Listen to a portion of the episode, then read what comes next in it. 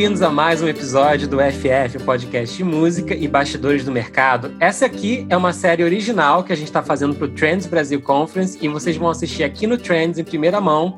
É a primeira parte desse papo que a gente vai ter aqui hoje. E a gente tem hoje também no time titular Bruno Costa. E aí, Fábio, beleza? Muito beleza. E uma membra que vocês vão ver cada vez mais aparecendo por aqui, Josi Siqueira. Tudo bom, Jô? Tudo jóia, queridos. Obrigada, um prazer estar aqui. Maravilha. E para a gente falar do tema de hoje, a gente tem uma convidada muitíssimo especial. O YouTube já apareceu no podcast, o YouTube já apareceu no Trends em outras ocasiões, mas a gente nunca teve a oportunidade de conversar e a gente está muito feliz com a presença dela, uma pessoa muito querida e uma amiga de muito tempo de indústria. Seja muito bem-vinda, Sandra Jimenez, que é Head of Music Latam do YouTube e do Google Play. Tudo bom? Ai, tudo bem, obrigada, Fábio. Você é tão, sempre tão carinhoso comigo. É um prazer estar aqui nesse podcast tão é, comentado no mercado. É uma honra. E vamos falar de música e de YouTube. Isso é muito, muito legal e obrigada pelo convite. A gente que agradece. Bom, como nosso tempo aqui de Trends ele é, ele é curtinho, a gente vai tentar ir nos pontos e, no, e nos temas mais legais que a gente puder aproveitar, né? Já começando uhum. com, com alguns temas interessantes aqui, é, eu estava no passado no evento que o YouTube fez para anunciar algumas novidades lá em São Paulo, aquele evento maravilhoso, imenso, que infelizmente nesse momento que a gente não pode aglomerar, não dá para ter de novo esse ano, né? E aí naquela ocasião vocês lançaram o YouTube Originals, que foi que chegou com Sim. um impacto bem grande no, no mercado. É, e uma das coisas que, que quem estava lá assistindo do mercado de música ficou coçando a cabeça pensando é pô, na primeira leva não teve música. Qual será a correlação que se pode esperar do Originals com o mercado de música? Vocês já estão pensando em, em projetos? Já fizeram? Para a gente poder posicionar toda a turma aqui assistindo a gente. Então, o Originals, que é uma série original que a gente desenvolve no mundo todo, ele pode ser feito em qualquer vertical, que nós classificamos nossos conteúdos por verticais, né? Então você tem vertical de música, vertical, vertical infantil, é, de kids and learning, é, e, e, assim sucessivamente. E o de música sim está. É, nós temos muitas novidades para esse ano e até na América Latina a gente anunciou é, um, uma série musical focada em mulheres que é o Bravas que vai é, lança na próxima semana e vai estar no canal da Nath Natasha, que é uma cantora é, da República Dominicana maravilhosa e, e, é uma série super interessante de empoderamento para as mulheres e também para o Brasil. Eu não posso contar qual vai ser é, a nossa série para o Brasil, mas eu posso te dizer que vai ser muito bacana e focado 100% em música.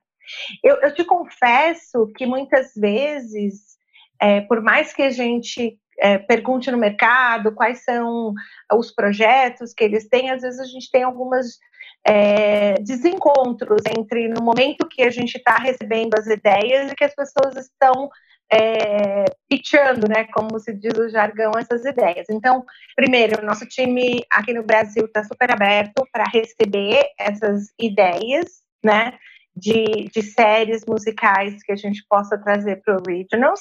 E a gente tem muitas novidades para esse ano, começo do ano que vem. Eu, é, essa série musical que a gente está trabalhando era para ser lançada em 2020, mas com a pandemia nós tivemos que postergar um pouquinho, porque envolve viagens. Tudo quando você fala em música, você precisa fazer algumas viagens, né, para encontrar as pessoas, para até para fazer shows muitas vezes, né? Mas sim, acontece música, sim, vamos, já estamos trabalhando nelas aqui no Brasil e estamos abertos a receber as ideias é, também por novidades do que as pessoas estejam pensando em fazer. Que legal.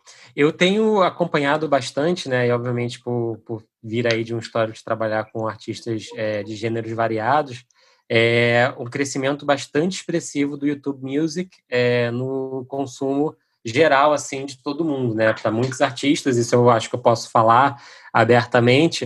O YouTube Music já é a segunda maior fonte de receitas é, entre as plataformas de streaming, né? E isso se deve a uma estratégia de integração do YouTube com o YouTube Music que começou há um tempo, né? E eu queria que você falasse um pouquinho sobre como vocês é, estão enxergando isso, se vocês estão vendo que o YouTube Music ele é realmente a casa de música e como vocês acham que pode cada vez mais integrar o YouTube ao YouTube Music. Eu, quando nós começamos com, é, com esse projeto de assinaturas, né? Porque você tem os dois pilares, né? O pilar que é o YouTube Premium, que você tem todo o conteúdo do YouTube, incluindo música, que é onde o usuário tem, tem assinado e visto um valor muito grande é, quando ele tem as possibilidades de ficar sem o anúncio, é, trabalhar no offline, ouvir no offline, né, as músicas, ou mesmo quando está usando uma app, poder usar outra. Então, esse crescimento se deu de uma forma muito rápida. Então, no Premium você tem todo o conteúdo disponível, né? E daí você tem o YouTube Music, que é essa experiência mais uh, profunda do consumo de música, né? E o que está acontecendo é nós trazemos os novos assinantes por meio do YouTube Premium, porque ele é o custo-benefício de você ter todo o conteúdo comparado ao Music, muitas vezes o usuário é, prefere. E aí o Music, nessa sua experiência estendida e profunda, é o que, o que mantém o usuário na base. E aí, junto com tudo isso, tem o, o nosso um, a nossa parte de anúncios que já vinha, já era muito forte. Né? A gente tinha uma base de vendas de anúncio muito forte, junto com essa com a possibilidade de assinatura, é, aí fez o, o, match perfeito. E eu não sei se você vai me perguntar quanto mais a gente vai investir no YouTube Music, mas é, é a app do meu coração, sabe? é, quanto mais você faz é, os nossos, os nossos é, programadores, né, toda a parte de produto, desenvolve, mais ela fica com a cara do usuário e como o, o que o usuário espera receber, né?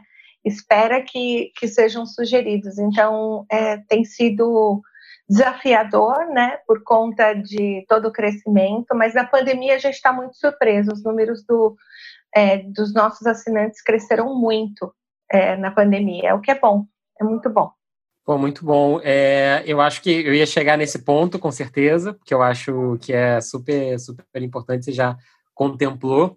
É, um outro ponto que eu queria levantar, que eu acho que é muito interessante, eu queria um pouco a visão de vocês hoje, né, sobre, sobre esse tema.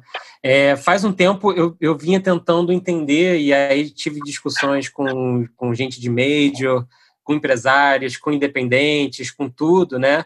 E aí a gente a gente acabou tendo é, uma visão assim de qual como a gente conseguiria enxergar o que está dando muito certo no mercado de música, né? Qual é o top real de consumo de mercado de música. E aí a gente chegou à conclusão de que o YouTube talvez desse para a gente o melhor panorama possível no mercado de música hoje, tal como ele pode estar, né? É, e eu queria entender se vocês têm como é que vocês têm enxergado os rankings e os tops de, de música no YouTube? É, eu acho que o YouTube foi um dos primeiros a dar sinais de que a música urbana vinha crescendo muito rápido no Brasil. Uhum. É, e isso, eu queria entender de vocês como é que vocês estão enxergando isso, como está funcionando. Exatamente, até por conta de que eu não sei, você que frequenta o Brandcast, né, que esse ano vai ser online, tá? Vou te colocar, vai ser, esse ano vai ser um, um evento muito mais curto, né? A gente faz, a gente trabalha meses para aquele evento, que o Brandcast, para que todo mundo saiba, é o nosso momento de apresentar é, no, os, nossos, os nossos talentos, né? Os talentos é, de todos os verticais, incluindo música, é, para o mercado, né, e para todos os nossos parceiros, para o mercado publicitário tal. Esse ano vai ser uma versão reduzida, no comecinho de novembro, mas já vou, logo, logo você já recebe o, o convite. E o que que acontece é que, assim, normalmente no Brandcast a gente apresenta alguns trendings do que a gente tem visto de música, né? Do que alguns gêneros que a gente apresenta. Isso junto com tudo que a gente faz durante o ano, né? Os Music Nights, todos os eventos que a gente faz é, no YouTube Space, que em 2021 vão voltar. É, mas a gente vê esses trends por nossos. Nós temos muitas, muitos sinais internos, né? Então a gente tem sinais por meio dos nossos charts, que muitas vezes você nem acredita de algumas músicas. Um dia não estava, no outro dia está no, no top, no, no, número um do top, ou está tá ali trending, que não tem influência nenhuma manual, ela é totalmente uma, um resultado do que a audiência tem visto e tem consumido. E aí, essas tendências, elas nos dão sinais de como a gente pode é, sugerir a, a, por exemplo, nas playlists que nós temos um, um, uma equipe grande né, de editores que fazem playlists curadas, é, a sugerir essas, essas novidades ou os trendings que a gente está vendo para o usuário. É, então, quando junta o que você gosta de ouvir, mais o que a gente vê nesses sinais, mais a expertise dos nossos programadores, isso dá um match do que realmente está acontecendo no mercado. Então, eu, eu, totalmente concordo com você. A gente consegue, porque a gente está em todas as frentes, né? A gente está na frente do áudio, a gente está na frente do vídeo, e a gente tem é, a possibilidade de também ver a manifestação do fã. Porque a manifestação do fã é um sinal muito importante. Quando o fã se manifesta e ele começa a fazer covers, ou ele começa a fazer as, as coreografias, ou simplesmente ele faz os seus próprios é, junções do que ele quer ver, ela, essa, esses sinais são muito importantes muito, muito importantes para todo mundo. O, o, meu computador, ele, ele fecha automaticamente por uma política do Google, tá? Então, tá. aquela, no meu computador não tem aquela história do never, sabe do never? Não, não existe. Então, Agora, o never não existe no meu computador. Agora, nesse ponto que você falou, eu queria ver se eu consigo arrancar algum spoiler de você. É, de algum trend, algum gênero musical, algum é, que esteja é, subindo, que vocês estejam percebendo, ou artista, vocês tenham percebido, ou coisa assim, recentemente? Eu tenho visto uma, uma leva de, é, de música popular bem interessante, viu? Eu vi uma. E, aí é, eu indico para as pessoas, se elas gostam de, de música popular brasileira, ou os novos talentos da música popular brasileira, que eles confiram a Geleia Geral, que é uma, uma, uma playlist de lançamentos eh, de música brasileira que são eh, que é muito importante. Por exemplo, tem a Bia Ferreira, que é um, um nome é, que eu vi, que eu fiquei super é, empolgada. Agnes Nunes, que todo mundo está falando, que é um canal que ela mesma controla e tem 500, mais de 500 mil assinantes, né? E está e tá crescendo cada vez mais.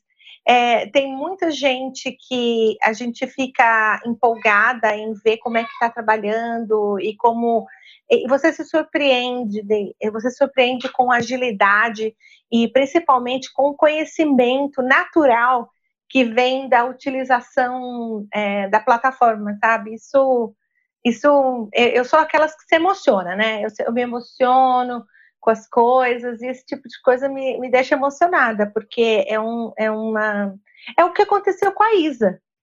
Sandra, aproveitando o gancho, né? Você falou, você comentou mais cedo que a, audiência aumentou, né? A gente agora está falando de tendências de, de estilo musical e o que, que mudou do comportamento desse usuário que poderia ser colocado pelo momento novo de comportamento dentro da pandemia e o que, que você acha que fica depois que as coisas voltarem ao normal no consumo da música? Que legado vai ser esse Coronial, né?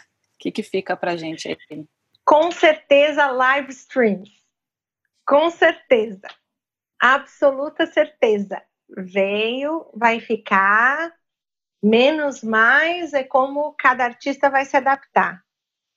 Mas, é, e o segundo trend que veio e vai ficar é assistir na tela grande, na televisão, sentadinho no living room. São mais, são três dígitos de crescimento, assim, grande, sabe? De, de, de, de, de conteúdo, de assistir na, na tela grande, no living room, na experiência de TV conectada.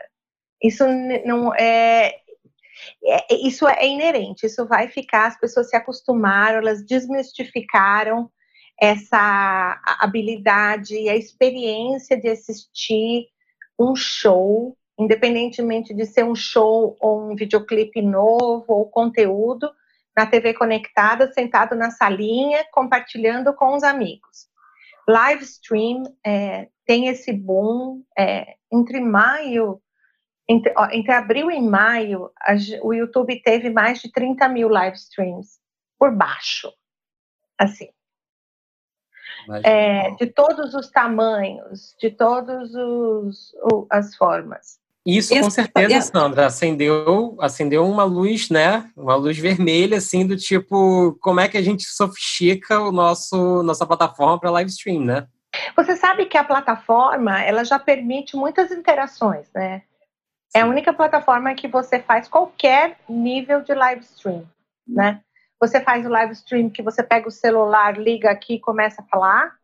Você faz o que é no seu computador, em vez de fazer o Zoom, poderia ser um live stream no YouTube, mas aí precisa de a, alguns softwares quando você vai fazer mais de um, né? Mais de uma pessoa participando ao mesmo tempo.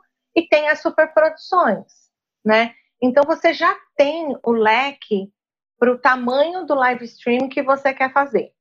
Você pode monetizar se você quiser e também dentro da live, porque é, se criou o um modelo de negócio product placement em live streams, não? Então isso está super nas regras, sem nenhum problema. Mas todo mundo teve que correr atrás de se adaptar, né, para cobrar direitos, claro. para autorizar, para e até mudanças na, na forma de se, de se fazer, né? Hoje, por exemplo, o YouTube oferece através de parceiros, mas não diretamente a opção de você ter o corte, você ter multicâmeras, né?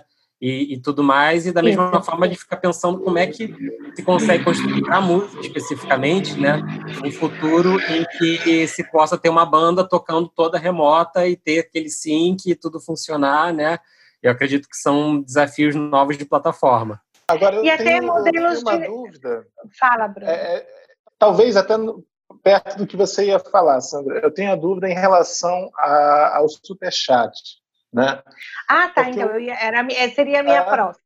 Tá, que bom. É, porque a gente está falando muito sobre a, a popularidade do, dos live streaming durante a pandemia, e aí é, Fábio levantou a peteca de que como que o YouTube pensa em melhorar isso, e e eu que acompanhei muito assim de perto a questão das lives no início, né, o desespero de todo mundo era o mesmo, era como monetizar, né?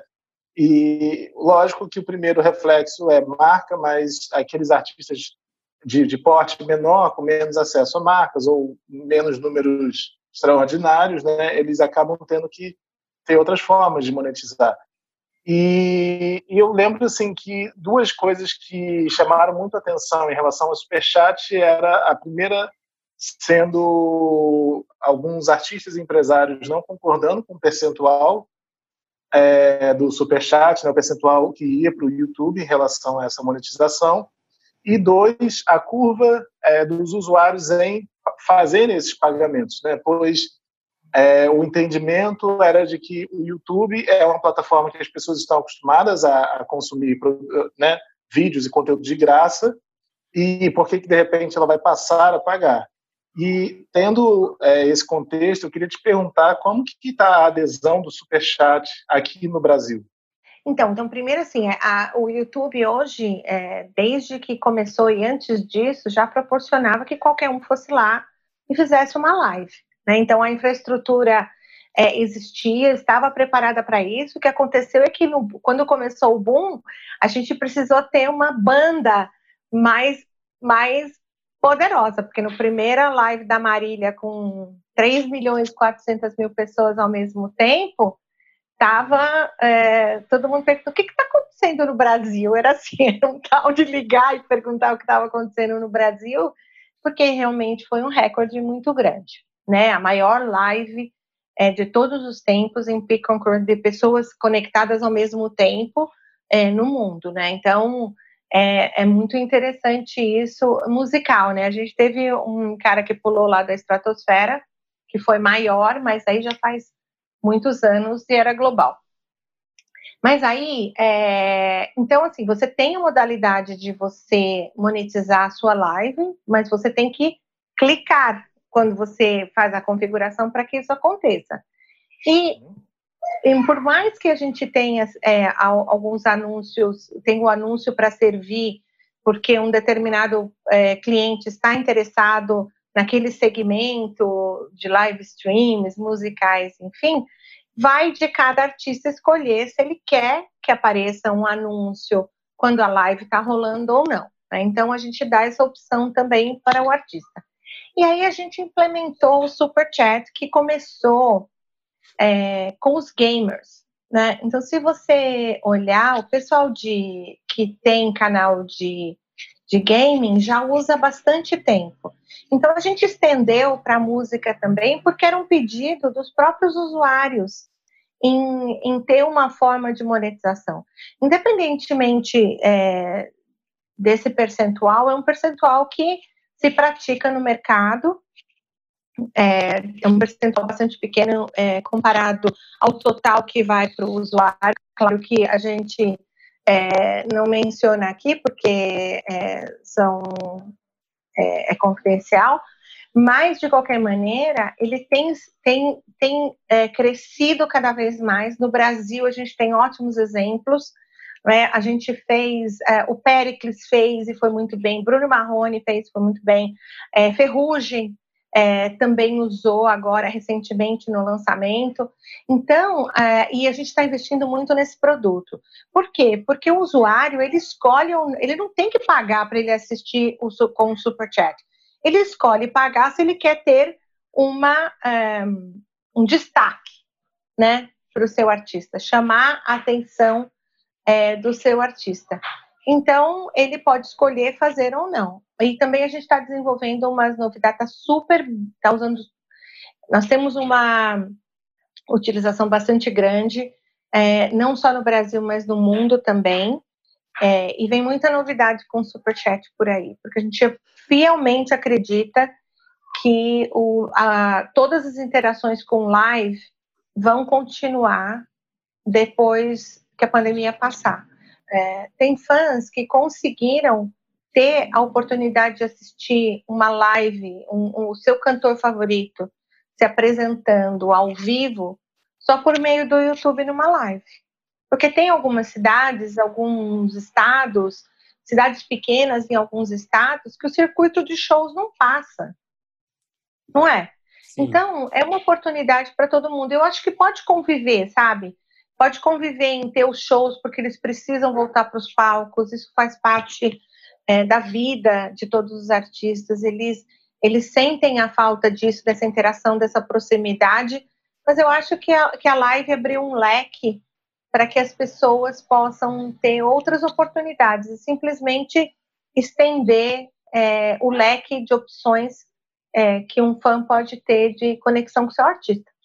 É, muito muito se comenta assim é, sobre outras plataformas que possuem esse serviço de assinatura de canal né paga e que ah, um pay-per-view. uma forma é, não é assinatura de canal e que isso em outras plataformas é um apelo muito grande. Porém o próprio YouTube tem essa opção de, de assinar um canal né? Só que eu, eu sinceramente não, não, não lembro de ter visto nenhum artista de música fazendo. Não, não está é, disponível para música ainda. Que é o membership, né? Que você pode é. ser um assinante de um canal. Isso ainda não está disponível para música. Tem planos para trazer isso para música? Nós estamos estudando todas as possibilidades, né? A música é um pouquinho mais complexo por você passar por um estudo mais mais profundo é, de todas as é, de todos os direitos, né, de todas as os mecanismos de segurança de é, de conteúdo também, de aplicação de Content ID Live, que é a nossa plataforma de, de direitos autorais. Então é mais complexo para a música, mas sim nós estamos estudando todas as formas de remuneração, memberships, pay-per-view. Isso, isso é, faz parte de um leque é, de estudos, é, porque faz, o YouTube sempre faz assim. É, a gente estuda as possibilidades e desenvolve o que mais faz sentido para nós.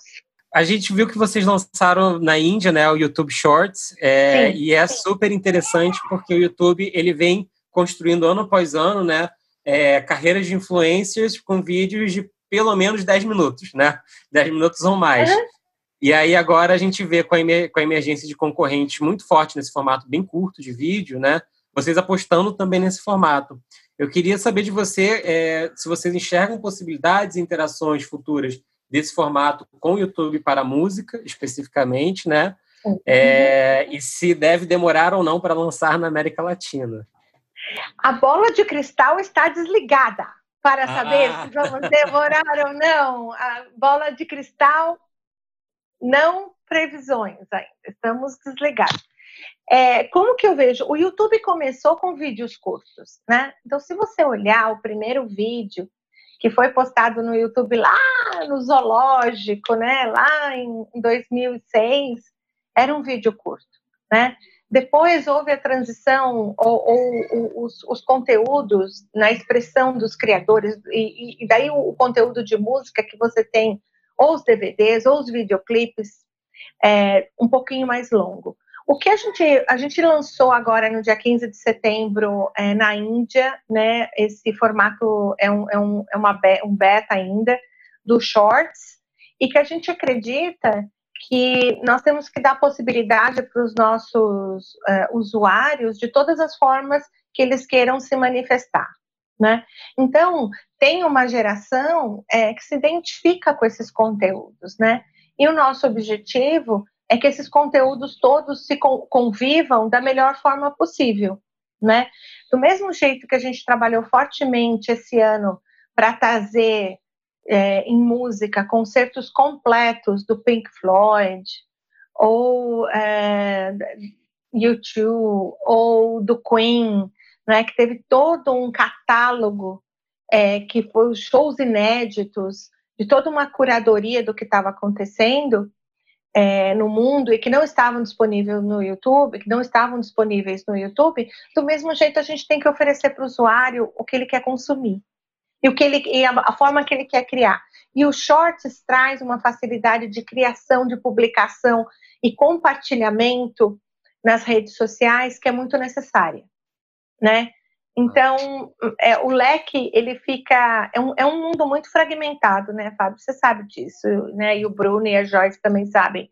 É, você precisa se adaptar, e, e a gente já estava há, há, há bastante tempo trabalhando nesse projeto, mas como sempre, em música, a gente vai com cuidado e, e lança quando. Mas vai crescer para o mundo. É, só, não, tá só não posso te especificar quando. Um formato que a gente viu que o YouTube lançou e que já começou a gerar um impacto muito legal para toda a indústria da música, que era algo que a gente queria há muito tempo, foi a Premiere. É, e uhum. fazia muita falta, a gente tem, ainda faz falta, a gente tem em multiplataformas, a possibilidade da gente marcar uma estreia e do artista estar presente na estreia junto com os fãs, né? É o momento. É, a gente já tem aquela possibilidade ali do chat e a gente fica, obviamente, muito curioso para que outras possibilidades podem acabar acontecendo, né? Sem concorrer com o vídeo principal, é claro, mas que outras possibilidades podem acabar acontecendo ali. Vocês avaliam esse mesmo impacto da, da Premiere? Como é que as outras, as outras áreas do YouTube utilizaram a Premiere versus como a música está se apropriando dela? Para a música é tão importante ter esse momento da estreia, né? Sabe, nós somos o tempo de MTV, né? Enquanto você ficava ali esperando, né, aquela estreia daquele videoclipe. É, eu lembro, eu, eu lembro quando a gente começou a, a, a ver o produto, que foi um, um pedido do time de música para que ele viesse, é, foi muito importante, porque você cria o momento. É, é importante os fãs estarem ligados o que está acontecendo, não ser só mais alguma coisa que você está lançando, né? Então a Premiere ela tem vários formatos, né? Você pode ter uma live antes, você que pode ser um pocket show que nem o Vitão fez há duas semanas, né?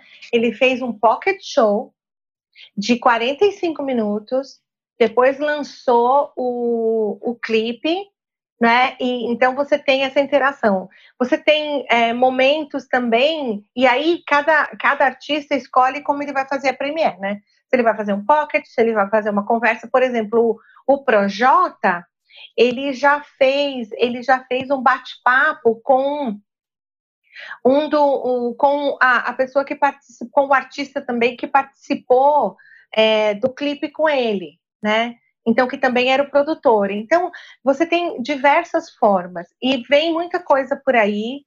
É, a, esse momento Premiere vai ser estendido com algumas é, novidades, espero que ainda em Q4, é, mas a gente acredita muito nesse formato. É um momento de estreia, né? É um momento que você tem toda a atenção e tanto os parceiros quanto os artistas têm gostado muito dessa experiência. Pô, muito legal, muito bom saber disso, com certeza. Você, você falou uma coisa um pouco antes disso, né, que, que mexe fundo com o meu coração aqui, é, que no momento estava todo mundo ultra ligado em lives, eu estava vidrado, porque todo domingo, todo fim de semana saía um vídeo, é, um show antigo do Pink Floyd, e eu falava, mentira que agora colocaram esse, e remasterizado, é. incrível, né? Foi. Super no, num esquema muito legal. É, eu fico pensando que hoje no Brasil a gente continua muito órfão, né? De, de, de uma plataforma assim que consiga reunir o conteúdo premium, que era o antigo DVD, né? Mas que é o show, e consiga transformar aquilo num cardápio de navegação mais fácil e, e viável. Vocês estão de olho nesses conteúdos ao vivo é, de música, que era esse antigo DVD como um possível formato de trabalho dentro desse, desse universo YouTube barra YouTube Music? É, sempre aberto, né? A gente não tem, é, a gente não tem é, conteúdos que ficam atrás para assinantes só, né? A gente tem uma forma é, compartilhada de, é, de, disponibilização de conteúdo, né? Mesmo os originals, eles começaram para assinantes e depois a gente migrou por um pedido dos usuários para fazer uma forma híbrida, né? Então eles ficam disponíveis também. A gente tem feito uma pesquisa extensa de conteúdos que não estão disponíveis é, hoje em dia no YouTube que a gente pode trazer. Né? Então, por exemplo, a gente começou lá faz mais de um ano, tem uma pessoa é, especializada, focada em catálogo, que é o Darren, que ele trabalha nos Estados Unidos, mas, por exemplo, começou com ele quando a gente remasterizou junto com a gravadora, né? Foi um projeto que foi feito, tem sido feito com, com os parceiros de música. Por exemplo, remasterizou Bad Romance da, da Lady Gaga, né? Isso é um, um exemplo. E depois você tem esse do Prince, que foi lançado agora, sabe, sabe a alegria quando você chega na sexta-feira e tem aquela playlist assim, olha, hoje fique ligado, porque hoje nós estamos lançando isso, ou estamos lançando aquilo, ou mesmo o YouTube, que agora vai colocar um monte de conteúdos é, de catálogo que não estavam disponíveis nos canais, é, no canal deles e de outros artistas. Então, isso é muito importante, é você olhar para o catálogo, é você olhar para essas pérolas é, que nós temos, que muitas vezes elas não estão é, elas estão digitalizadas, mas muitas vezes não remasterizadas para as possibilidades de, é, de áudio e vídeo que nós temos hoje, né? Então, essas tecnologias de atualização de conteúdo são muito importantes, porque essa geração nova, essa geração que está lá no vídeo do 15 segundos, precisa ter a oportunidade de ver isso. Sim. Né? Sim. Precisa. Ai, Pena que a gente não pode falar do Van Halen, né, que morreu hoje, mas. Sim, infelizmente. A gente pode falar. Tá gravando, é, faleceu o Ed Van Halen. É, é, é, é, difícil, né? Na época da MTV, até eu vi um post da Anna Butler que é, falando disso. Eu não conheci pessoalmente, mas eu adoro a música dele, então tá, tá, tá tudo bem. É, Sandra, eu, eu, eu, fiquei pensando, foi um impacto muito grande para toda a indústria quando um grande executivo do universo fonográfico, como Leor Cohen, foi assumir toda a estratégia global de música do, do Google uhum. do YouTube, né? E, é, e foi um executivo assim que teve uma carreira muito marcada por artistas de música urbana, né? O cara que pegou e lançou Beast Boys, é, LL Cool J, né? Run DMC, enfim, gente que marcou época e que revolucionou para sempre a música urbana no formato mainstream. É, eu queria fazer duas perguntas correlacionadas a isso. A primeira, como está sendo a experiência de trabalhar com ele, né? E a segunda é se vocês estão entendendo por essa experiência dele, por forma que vocês trabalham, um crescimento de fato da música urbana no mundo inteiro, né? Esse macro grupo que a gente chama de música urbana, mas que na verdade, por exemplo, no Brasil, congrega milhares de vertentes do rap, uhum. funk, funk pop e tudo mais. Até hip hop, né? Isso. É, a gente pode colocar. É, é um privilégio trabalhar com o Leo. Assim, ficou todo mundo de cara, né? Quando é, o YouTube, é, o Google o convidou para vir e, e eu acho que foi, na realidade, é bastante ousado, né? Porque é uma empresa de, de tecnologia, né? Que traz uma pessoa com uma bagagem de ter sido presidente de gravadora, de ter começado, né? Ele começou a Def Jam, ele começou a, a 300, né? Ele descobriu inúmeros, né? Se você a lista, né? Jay Z ou é, é, ele que assinou o Bruno Mars na Warner, enfim, assim é uma lista e, e é muito ousado e eu fiquei muito feliz com isso, é, porque é, nos dá a oportunidade de ter uma pessoa de música, com conhecimento de música, à frente da, do vertical de música. Sim, com certeza. E, e numa empresa. mercado, né? Das particularidades é. do mercado, das negociações musicais, das prioridades, Mas... das diferentes linguagens, né? É muito específico, né? Mas numa empresa de tecnologia, né? Que é, que é, um, que é todos os, os, os techs, né? Então, os confrontos no sentido, confrontos no bom sentido, né, de, das discussões de para onde a música vai, para como o YouTube é percebido é, pela indústria, isso mudou drasticamente por conta de todas as estratégias. Nós temos os mesmos focos de estratégia desde o primeiro ano que a gente está com o Lior, né, e toda a equipe dele você não tem o turnover no time de música global é baixíssimo. Porque a gente acredita no projeto, a gente acredita para onde a gente está indo, a gente acredita no crescimento é, da nossa app de música, nessa, nas discussões proativas que nós estamos tendo, é, no desenvolvimento é, de, da app de música, mas também todo o, ecos, o ecossistema é, de parceiros de YouTube e de artistas, né? Por exemplo, era fazia um tempão que a indústria nos pedia os, os dados analíticos focados em artistas. Isso a gente conseguiu é, lançar recentemente, que foi um desenvolvimento grande, é, mas isso é muito importante. O artista ir, ir num lugar, pegar pelo celular e saber exatamente em todos os canais que eles tenham é, quais são os dados e, e como ele está chegando no seu público, sabe? Esse tipo de desenvolvimento que é super apoiado pelo Lior ou pelas, pela conexão que a gente tem é, com os nossos parceiros, com os nossos artistas, essa proximidade é, é fundamental. A gente está num patamar muito diferente e eu tenho um, é, é desafiador, né? Porque são conversas muito intensas no sentido de, de sabe, de você realmente chegar onde está no ponto. É, por, que, por, por que, que nós estamos fazendo dessa forma? Por que, que nós temos essa estratégia?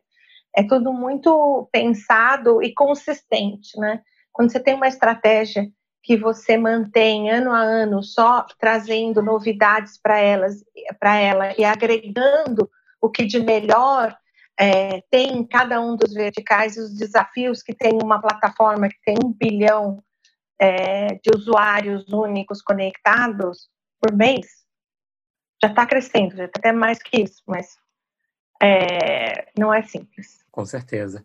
É, Sandra, a sua história, é, e a gente se conhece lá de trás, né? desde a época que a gente viu, é, Nossa a sua história senhora. ela se confunde muito com uma história, com vários momentos da história da música digital recente no Brasil, né?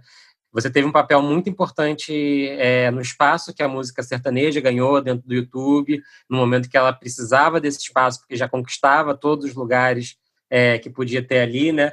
Eu fico pensando, é, você nesse momento que a gente está aqui, 2020, que missões assim ou que visões pessoais você tem que você gostaria de conseguir cada vez mais é, realizar pelo YouTube ou apoiar ou o que, que te motiva e te cativa né, nesse momento? Olha, é, você come, eu trabalhei, eu comecei a trabalhar com música né, na minha época da MTV, né, que, gente, que você bem, bem falou, né, e foi no digital, né, porque a minha formação eu fiz matemática de formação, né, eu era nerd de, de fazer programa, né, e a MTV me deu a oportunidade de fazer o que eu gosto e me divertir, né, que é ir para é, primeiramente com o site, né, que tinha aquela história de, ai, tem esse negócio de digital aí, de web. O que, que é isso aí? Eu não sei, mas que eu adoro, é pegar, eu adoro. Né? Eu... É. ai, legal esse negócio. Que que tá... E que todo mundo tinha uma ojeriza, né? Ai, vai acabar com tudo.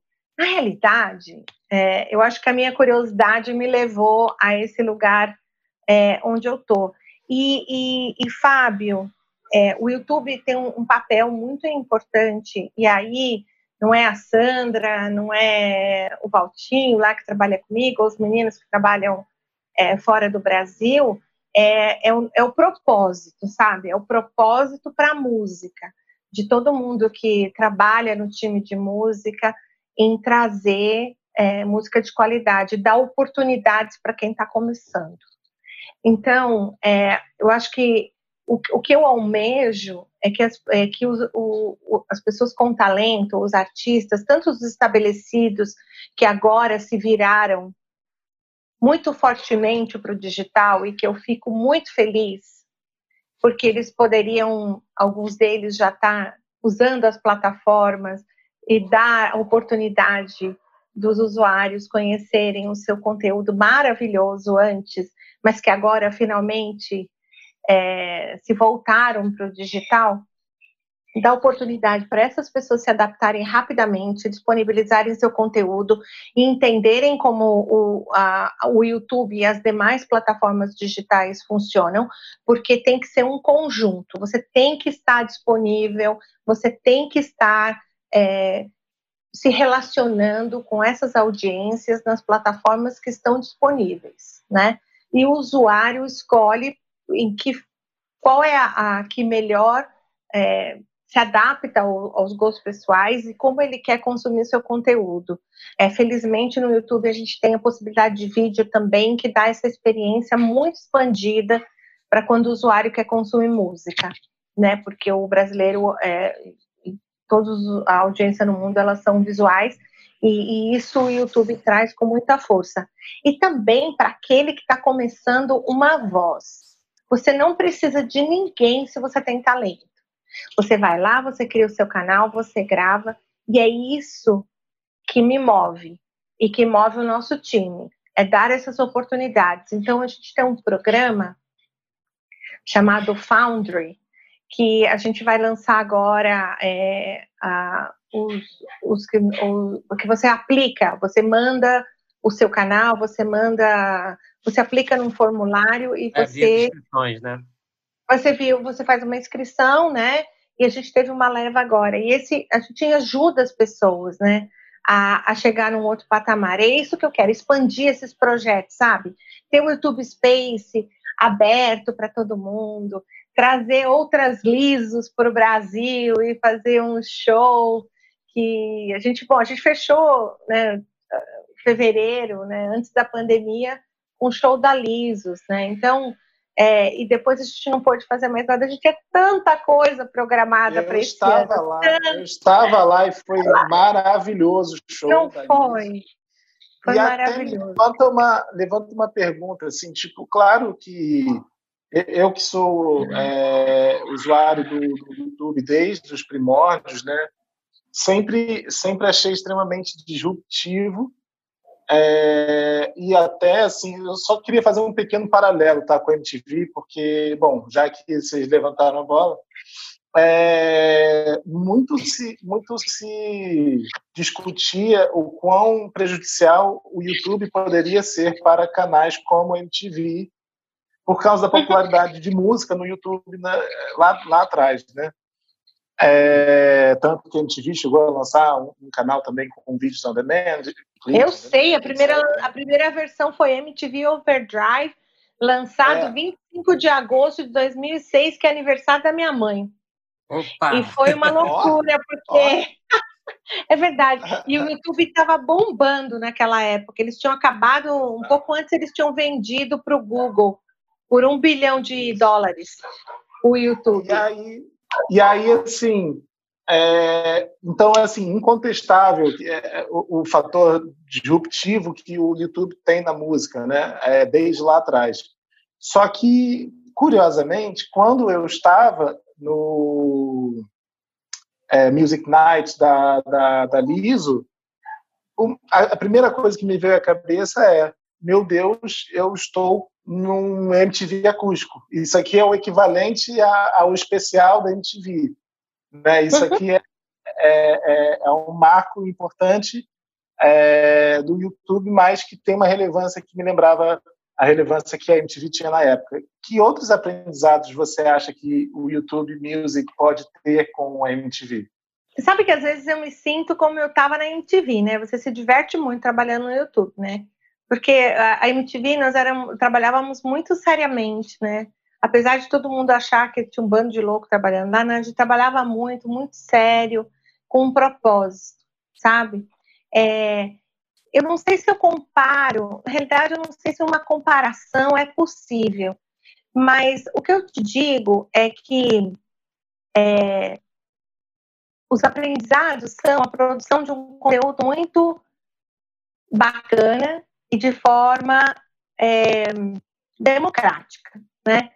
Não é claro que esses momentos que a gente viveu com a Lisos ou os acústicos que eram gravados na MTV ou o MTV apresenta, e, e, e, eu já fiz várias reuniões quando eu estou falando com alguém que a gente tem um, um YouTube convida e eu falo MTV convida e eu falo MTV apresenta, vários, várias pessoas da indústria já me ouviram em reunião eu trocar, né? Porque para mim é tão natural no sentido de produção de conteúdo de qualidade e uma das, das possibilidades que você produzir conteúdo de qualidade faz toda a diferença na hora que esse conteúdo é consumido. E aí, é, o YouTube preza muito em usar o seu espaço e possibilitar que quem use também, pode ser qualquer criador com mais de 10 mil inscritos, vá lá, se inscreva pela por um formulário e tem a possibilidade de usar o nosso espaço, é o YouTube Space, de forma democrática, que você aprende gratuitamente, que você usa o conteúdo gratuitamente. Então, é, na minha opinião, o que a gente é, possibilita hoje em dia para quem quer criar conteúdo de qualidade e focado especificamente de música, junto com os programas outros tantos que a gente oferece para todos os tamanhos é, de artistas, é um upgrade do que muitas vezes a MTV e outras televisões proporcionaram, né? Porque essa forma democrática de acesso o YouTube tem. Né? Então, é isso que, que faz o propósito, sabe? E, e, e é bacana porque a MTV sempre foi muito disruptiva, né, no sentido de fazer coisas diferentes, de fazer formatos diferentes.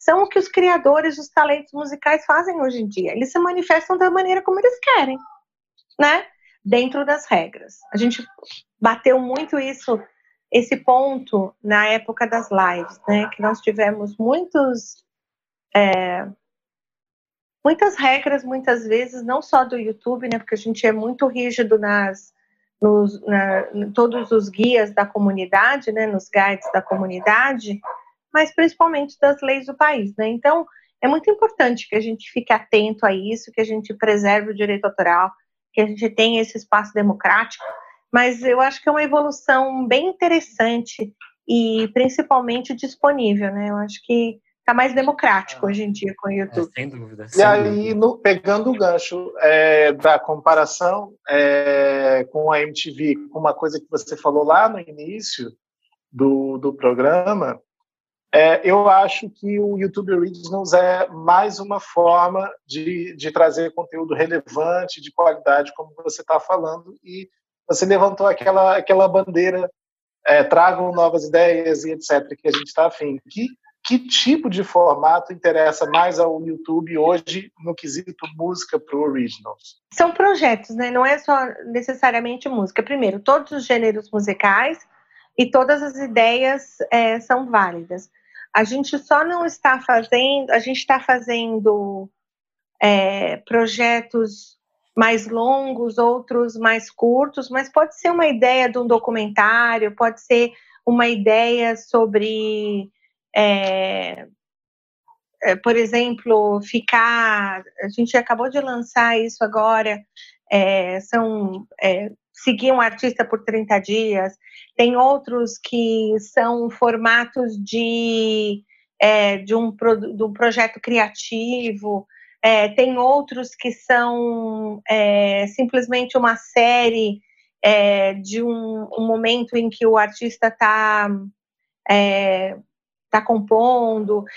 É, é, é, super aberto, sabe? Pode ser questão de uma ideia de falar sobre um ícone da música é, que esteja, por exemplo, no momento de carreira que está celebrando algum marco muito importante, é super aberto. Só precisa ser uma ideia muito consistente. Não é como uma boa empresa né, de tecnologia, é, precisa vir uma ideia. Qual que é a nossa dificuldade, muitas vezes, de discutir esses projetos de original?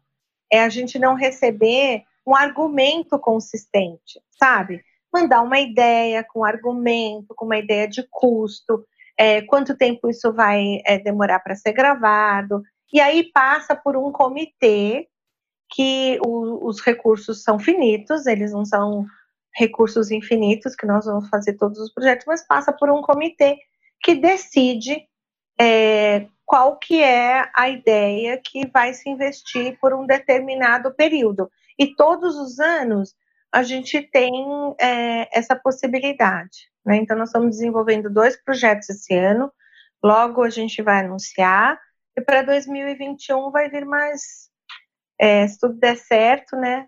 É, mais projetos. Então, assim, é sempre bom a gente ter as ideias, porque daí a gente também apresenta e traz mais recursos para o é, país. É, a gente não consegue as informações exatas, mas eu adoro quando saem uns teasers, assim, né? Vem aí, quem sabe.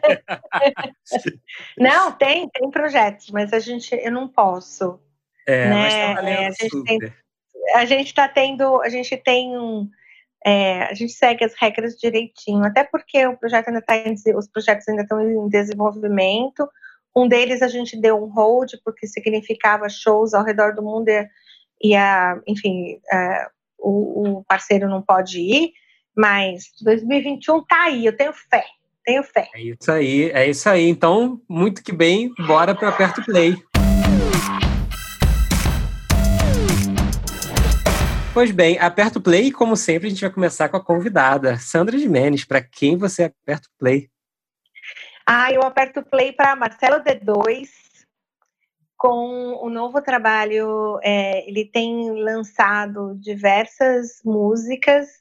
Tem assim tocam o, o, o projeto é assim tocam os meus tambores do Marcelo D2 é, e tem várias várias letras, como sempre D2, né? Super impactante e tem várias, uh, várias músicas muito legais. Eu sugiro pelo que eu acredito, eu sugiro Deus de Outro Lugar. É, mas todo o, o trabalho é maravilhoso.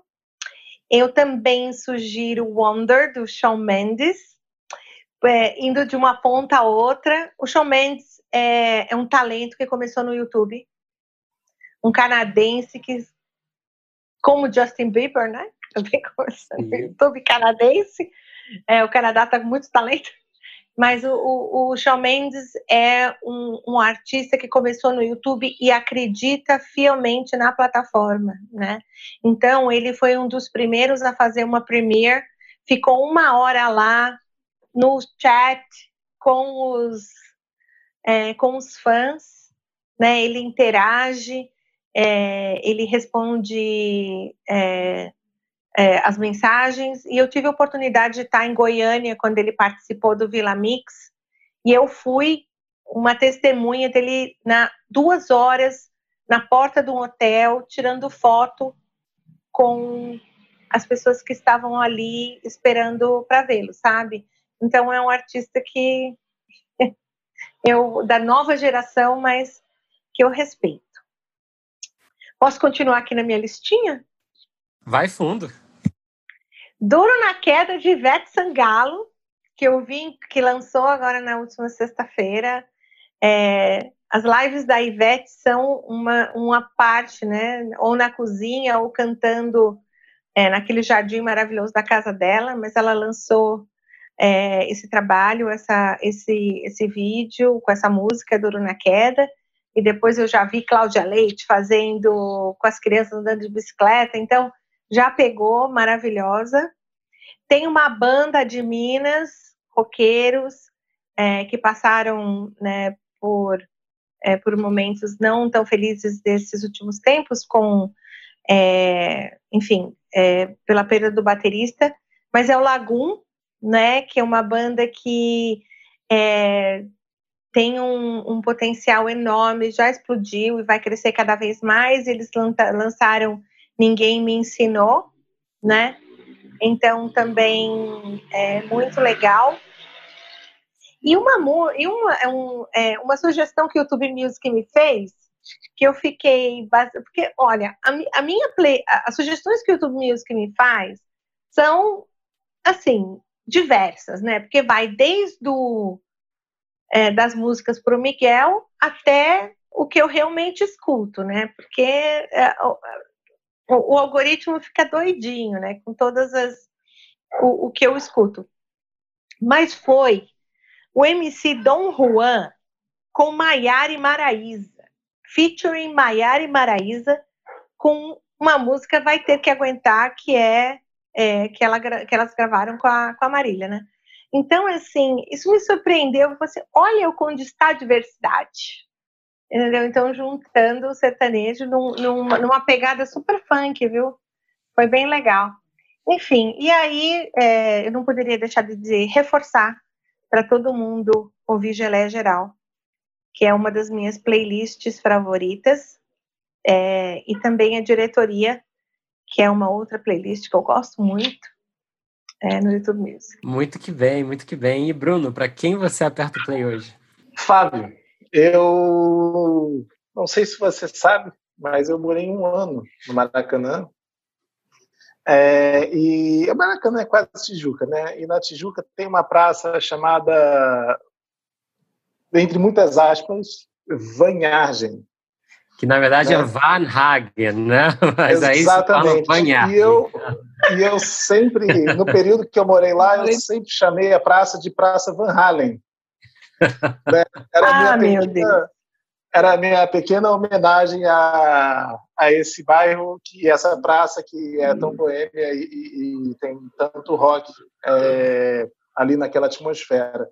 Então, assim, depois de tantas citações à MTV e a citação ao Van Halen, é, o meu aperto play vai ser uma singela homenagem de Rewind para Beat It do Michael Jackson featuring Van Halen. Oh. Pesado, hein? Pesado Nossa, esse, que arraso, é. É. Nossa, nossas sugestões depois dessa, né? Puxa. É. eu, tenho, eu tenho uma técnica, entendeu? Você leva para o outro extremo. Então, posso apertar meu play? Vai apertar oh. seu play, Ju. Aperta o play. Eu tenho escutado muito Lia de Tamaracá, não sei se vocês conhecem. Ah, maravilhosa. Maravilhosa. Eu tenho escutado bastante, descobri recentemente, então meu Aperto Play vai pro disco, que é Ciranda no Meio do Mundo, vai pro álbum como um todo. É um trabalho muito, tá muito moderno, é um trabalho que ainda fala da cultura popular brasileira, né? Ela é considerada a rainha da ciranda, mas está super moderno. Ela tem 76 anos, então acho que a pessoa também conseguir trazer seu legado até agora desse jeito é incrível. Se não me engano, foi Natura Musical, né? Foi por um edital da Natura Musical que foi lançado esse álbum. Mas vai, vai para lá. Tô apaixonada, eu escuto de manhã, de tarde, de noite, numa balada, numa tacada só. Nossa, faz super bem para a alma, né? Que nem a Thier. Nossa, como eu gosto de ouvir Thier. Lia, Lia e Thier são, são artistas incríveis, com certeza.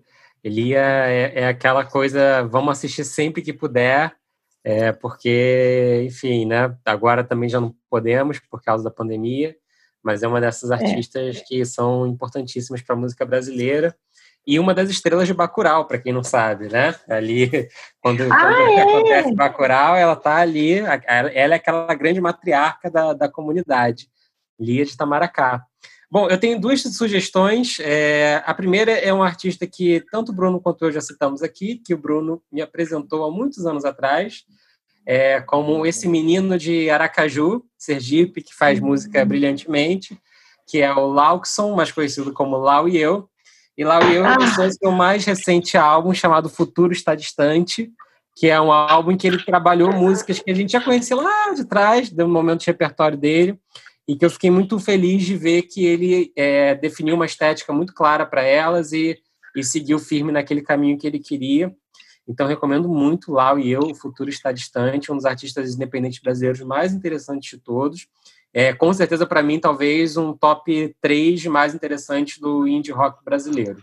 É, minha segunda indicação é uma música que eu, eles têm lançado tantas músicas no projeto deles que eu fiquei meio tentando acompanhar, mas depois eu meio que falei, ah, não sei se eu vou conseguir acompanhar tanto quanto eles estão fazendo atualmente, que é uma música nova do Gorillaz, é, parte de um projeto deles chamado Song Machine. A Sandra gritou um amo aqui. Amo! É, e, e, eu venho acompanhando esse projeto, mas agora, para mim, talvez eles tenham lançado a melhor música desse projeto até agora. E olha que eles lançaram uma boa música com participação do Robert Smith, do The Cure, chamada Strange Times. É mas, com Elton é, John? É, com Elton John, é. Ah, eu achei eu essa música da Pink Phantom, com o Elton John e o Six Lack, é uma bela música do Gorillaz, daquelas que, tipo, eles fazem como poucos fazem, de pegar um grande ícone da música e fazer ele funcionar com uma estética é, super contemporânea. Então, muito aperto play para Pink Phantom. Eu achei até que o Elton John, a, a, forma que ele colocou a voz nessa música é, me lembrou um pouco David Bowie no, no último álbum dele. Não sei porquê, mas ficou um pouco essa atmosfera. Tem uma coisa é, meio... Não morra, Elton John, não, por favor. É, não, tem umas harmonias difíceis ali, que são os encaixes difíceis de acontecerem. Eu acho realmente Sim, uma música inc brilhante. Inclusive, era o meu aperto play, mas eu precisei mudar no meio do, do episódio. Depois Muito não vale, bom. não. Depois, é. assim, não vale, não. Com a ajuda do colega, não vale, não. Não, não é bom não, quando o aperto play é. flui. gente, eu quero agradecer muito a presença da Sandra. Sandra, muito obrigado ah, por estar com a gente aqui. Foi ótimo. Um prazer imenso que finalmente ter você aqui com a gente e que se, e a porta está aberta, que seja a primeira de várias participações. Obrigada, Fábio. Obrigada mesmo. Todo, olha, quando eu tiver muitas novidades de lançamento, de coisas assim, aí eu falo assim, Fábio, tem um monte de segredo para te contar. Aí eu venho. Ótimo. Então, obrigada. A gente, a gente, a gente monta episódio especial para você, não se preocupe. obrigada, gente. Obrigada mesmo. É isso e até semana que vem, pessoal, com mais um Obrigada. FF. Tchau. Obrigada, Sandra. Tchau. Tchau. tchau. Valeu.